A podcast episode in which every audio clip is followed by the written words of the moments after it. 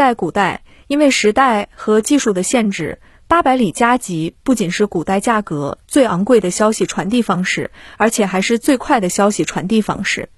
那古代的八百里加急到底有多快？八百里加急和现在的快递差多少？首先，我们必须知道这八百里加急的运行原理。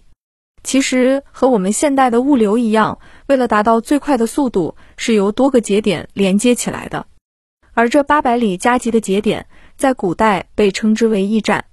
因此，这八百里加急并不是一个骑手带着消息狂飙八百里，而是犹如现代的接力跑一样，一段一段的将这八百里接起来跑完。而每一段骑手都在骑着马冲刺。在古代，马匹基本上就是最快的交通工具了，因此才会在古代催生出这样的一种信息传递方式。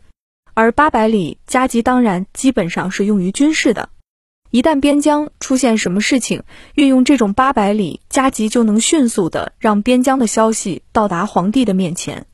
不过涉及到军情，那就需要极快的速度的了。我们都知道，在现代几分钟都能决定一场战争的走向，古代虽然慢，但是几天让边疆的消息到首都是必须的。随着一些古代文献的研究，我们大致知道了这八百里加急有多快。一般而言，速度是一个朝代的马匹质量而变化。要是国力强，能养大量的好马，那八百里加急能一天跑六百里到八百里。不过，要是国力弱，养不起好马，那一天跑三四百里也是有的。最直观的例子就是唐朝由盛转衰的安史之乱。当时叛乱发生的时候，信息六天就从边境传到了唐玄宗李隆基的面前。而边境爆发叛乱的地方，距离长安整整有三千里。当然，这种八百里加急再快，那也是古代是靠马来跑完的。